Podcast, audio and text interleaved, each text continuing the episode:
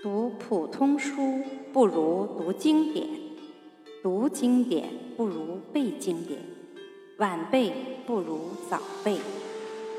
背诵经典当然要选最有价值的书。在人类的传统中，所谓最有价值的书，就是那几部。与其读诵一般书，不如读诵《三字经》。与其读诵《三字经》，不如读诵《千家诗》；与其读诵《千家诗》，不如读诵唐诗宋词；与其读诵唐诗宋词，不如读诵《文选》《古文观止》；与其读诵文选，不如读诸子百家；与其读诵诸子百家，不如读诵十三经。要读诵十三经，则当从四书起。